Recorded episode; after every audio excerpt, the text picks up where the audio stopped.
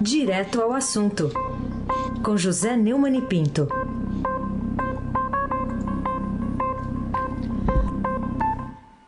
Neumani, bom dia. Bom dia, Carolina Ercolim, Almirante Nelson e o seu pedalinho.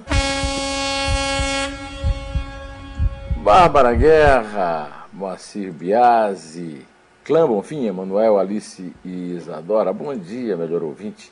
Ouvinte da Rádio Eldorado 107,3 FM. Carolina Ercolim, tintim por tintim. Queria começar contigo, Neumani, falando sobre uma matéria de cidadão de hoje, chamada Projetos limitam poder de governadores sobre polícia civil e militar. Qual é a sua avaliação sobre essa iniciativa que interfere na maioria federativa garantida pela Constituição? Autonomia federativa, perdão.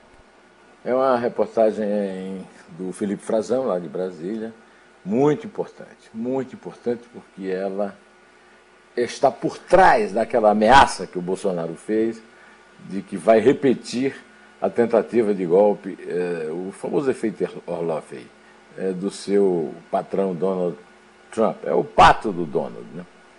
O Congresso se prepara, segundo a reportagem do Felipe, para votar dois projetos de leis orgânicas para as polícias civil e militar, restringindo o poder de governadores sobre braços armados dos estados, dos estados e do Distrito Federal.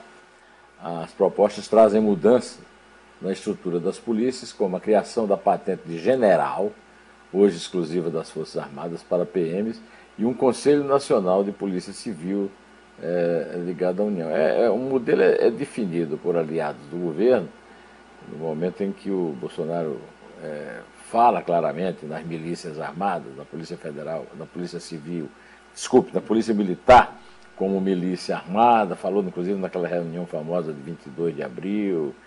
É, é, e no caso da Polícia Civil, o delegado-geral é, poderá ser escolhido diretamente pelo governador entre os da classe mais alta na carreira. Né? É, eu recebi é, de um amigo um depoimento do ex-prefeito do Rio, César Maia, o pai do Rodrigo Maia, que é uma pessoa muito inteligente, conheço há muito tempo, e que está dando um alerta, né, que o, ele estava no Chile, exilado, quando houve o golpe é, do general Pinochet contra o Salvador Allende. E ele chamou atenção para o fato da, de que os carabineiros, que eram as polícias militares do Chile, é, foram usados no golpe, foram essenciais para o golpe e depois foram transformados na ditadura em quarta força armada, exército, marinha aeronáutica e carabineiros. Né? No caso da, da, invasão do Capitólio recente, vários membros de polícias estaduais foram acusados, estão sendo acusados de terem participado. Até um deputado estadual né, participou. E o Bolsonaro quer armar as milícias populares. Eu espero, eu já avisei, inclusive, o, o João Dória sobre essa, essa, é, é, essas intenções do, do Bolsonaro. E agora, o mínimo que se espera dos governadores é que usem seus, as suas bancadas estaduais para derrubarem esse projeto de preparação para o golpe que está cada dia mais clara. Claro o golpe, né? Carolina Ercolim, tintim por tintim. Queria chamar a atenção também para outra reportagem do Estadão de hoje, que fala que com o fim do auxílio emergencial no ano passado, e se nada for colocado no lugar para amparar os mais vulneráveis, até 3 milhões e 400 mil brasileiros a mais podem cair na extrema pobreza, né? sobrevivendo aí com menos de, de 10 reais por mês. Queria a sua avaliação, né? E o que, que pode ser feito né, para evitar essa nova tragédia por parte do governo? É uma tragédia de fazer chorar, é uma coisa absurda. O Estadão escreveu um editorial muito bom, muito forte hoje. Nós já ouvimos aqui, mas é ano novo com mais pobres. Mas eu gostaria de, de ler é, os dois parágrafos finais é, para um, uma espécie de advertência, um, aproveitar como comentário meu aqui. A demanda internacional continuará aquecendo os preços da soja e de outros produtos com a recuperação mais veloz dos grandes mercados. O governo deveria dar atenção a isso e examinar as previsões do Ministério da Agricultura quanto à produção de arroz, especialmente. É hora de pensar mais seriamente, por exemplo, numa estratégia de formação de estoques. Sem o auxílio emergencial e com desemprego ainda muito alto, as famílias pobres e muito pobres poderão ter um ano muito penoso. Ministros discutem forma de substituir o auxílio emergencial. Tem se falado sobre a reformulação da Bolsa Família, com a possível aprovação de novas formas de benefício. Podem ser ideias boas, mas ninguém deveria menosprezar um dado simples e muito importante. Uma filha de 1 milhão e 300 mil famílias esperando ingresso no programa. Não seria melhor, por enquanto, buscar uma forma de incorporar essas famílias? Pergunta editorial do Estadão. A realidade desafia Bolsonaro a aplicar sua bandeira mais Brasil, menos Brasília. Isso aqui já sou eu que estou falando depois do editorial do Estadão. Mas só age em benefício da elite beneficiada. Consequência também poderá ser funesta para os índices de popularidade do presidente. Agora, ele vai encontrar alguma outra forma sem ferir a, a, os privilégios da alta burocracia em Brasília, que deveriam ter sido já é, combatidos em reformas constitucionais que o Bolsonaro despreza. Carolina Ercolim, tintim por tintim. O que justifica o pedido de explicações da Anvisa ao Instituto Butantan, que é o laboratório aqui de São Paulo, para liberar o uso emergencial à Coronavac, que produz em parceria com o laboratório Sinovac chinês, né? No momento em que adota atitude oposta em relação à vacina da AstraZeneca, em parceria com a Oxford e a Fundação Instituto Oswaldo Cruz, que é federal e que reúne né, as apostas do governo federal é, para vacinação no país. Carolina, em sua casa faz algum sucesso um, um desenho animado do, do Palavra Cantada em que diz agora não, já? Sim. então. É bonitinha essa música. É, o muito. E, e, muito realista. É o que precisamos Sim. agora para. Vacina, agora não. Não é vacina agora, é vacina já. E fica a Agência Nacional de Vigilância é, pegando pelo em ovo, né? É, a, eu disse no sábado que faltam, ou seja, anteontem, né, documentos para avaliar o pedido de uso emergencial da Coronavac, que já está sendo aplicada na Índia, em outros lugares do mundo, na própria China. Pelo amor de Deus. É, é uma vacina produzida no, no Instituto Butantan com insumos chineses da farmacêutica Sinovac. Agora, a solicitação para a vacina de Oxford, feita pela Fiocruz, Fiocruz né, também passou por triagem inicial e agora segue para análise de dados, segundo a agência.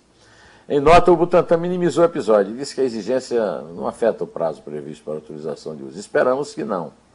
Segundo o Butantan, também os pedidos de novos documentos ou mais informações são absolutamente comuns em processos como esse. Eu fico aqui na espera, viu? É muito bom ficar alerta. Né? Eu quero lembrar mais uma vez que eu, lembro, eu falei disso em março. O, o contra-almirante Antônio Barra Torres é, participou com o Bolsonaro de um ato, anti, um ato antidemocrático na esplanada dos ministérios em março, sem máscara mostrando que o presidente da Agência é, Nacional de Vigilância Sanitária é negacionista.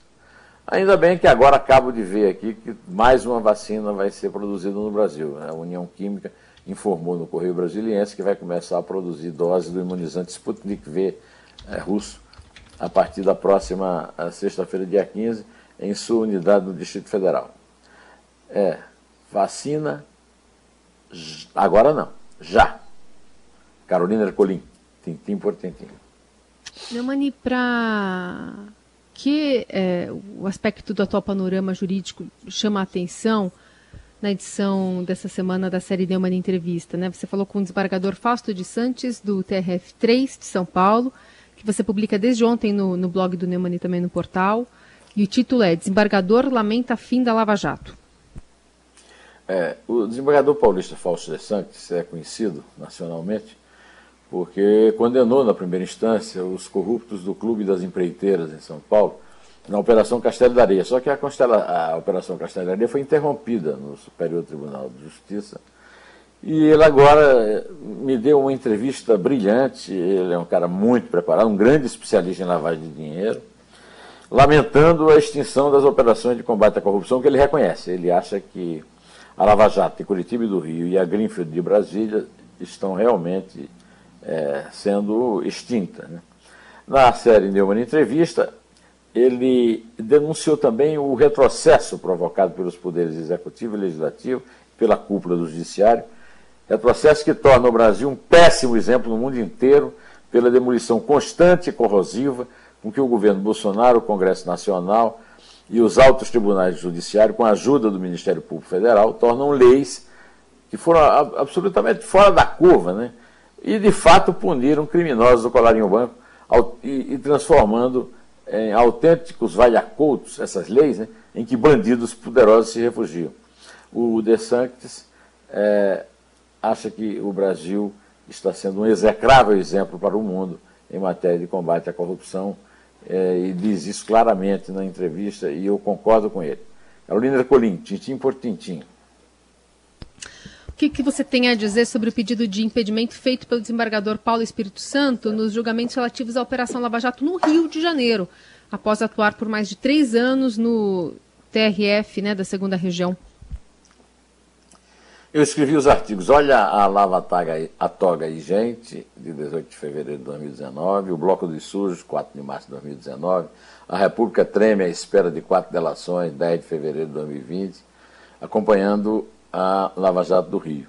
Em fevereiro de 2020, a delação de Sérgio Cabral foi homologada pelo ministro Edson Fachin, do, Supremo Tribunal Federal. A delação de Sérgio Cabral tem 20 anexos que se referem a pessoas com foro especial, principalmente nomes do Judiciário. Sérgio Cabral, sua mulher Adriana Anselmi Regis Fitner, ex-poderoso chefe da Casa Civil do Cabral, eram os zeros e vezeiros de indicar juízes e desembargadores para as cortes superiores. Foi Regis Fitner quem indicou Marco Aurélio Belize para o Superior é, Tribunal de Justiça, causando a separação de Sérgio Cabral, porque o candidato Adriano Anselmo era outro. Regis Fischer, quando foi preso, ameaçou delatar e foi solto rapidamente pelo desembargador Paulo Espírito Santo, do Tribunal Regional da Segunda Região, Tribunal Regional Federal da Segunda Região. Pois é, em nome de Belize, do Fischer e do Espírito Santo, Regis Fischer foi solto e calou a boca, ligando os pontos.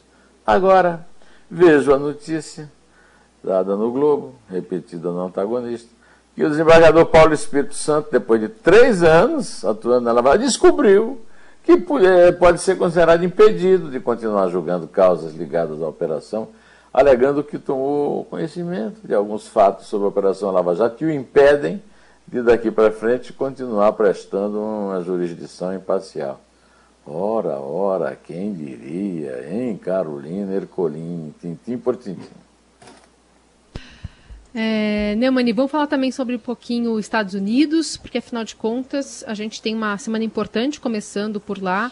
O Partido Democrata pode apresentar ainda hoje lá na Câmara um novo pedido de impeachment contra o presidente americano Donald Trump. É a Câmara dos Representantes, que é a, a Câmara dos Deputados, a causa, a casa dos Representantes, que é a Câmara dos Deputados de lá, planeja votar entre amanhã e depois um novo pedido de impeachment contra o presidente Donald Trump. Eu, Carolina, eu assisti, espero que você também tenha visto na televisão, o discurso lá na Avenida Pensilvânia, que com vidro à prova de bala tudo, que é um chamamento à rebelião, ao golpe. Quer dizer, não tem o que discutir sobre a participação e a liderança de, do Donald, né, que que o pato aqui, o Bolsonaro continua adorando, né, naquela tentativa frustrada de golpe. Agora, o líder da maioria democrática na, na Câmara, o James Clubber, afirmou que um, um ou mais processos de impeachment chegarão ao plenário nesta semana, provavelmente amanhã ou quarta-feira. Os programas de televisão nesse domingo, o deputado disse que as denúncias podem incluir alegações relacionadas à conduta de Trump sobre a invasão lá do é, e também as suas, os seus comentários sobre a, a invasão do Capitólio. E, e, o seu comentário é, sobre a eleição presidencial na Geórgia. Olha, ao, a, vendo o discurso de, de conclamação dos fanáticos apoiadores na Avenida Pensilvânia, eu, eu acho que é, isso aí seria, apesar do faltam apenas é, nove dias para a posse de Joe Biden, é, apelo à liberdade do golpe por Trump, por, é, também é, é, aqui seguido pelos bolsonaristas fanáticos, né, a liderança do, do pato, é simplesmente nojento. Nojento. Bom, conta, Carolina, por favor. Vamos começar a semana. Bebezinho, dos mais bonitinhos, que quer muito carinho, que quer beber conforto. Quero comer, quero mamar, quero preguiça. Não tenho tempo pra esperar a hora, tem que ser aqui, tem que ser agora. Agora não, já, eu já passei de carro. Também emula o seu pequeno Arthur, não?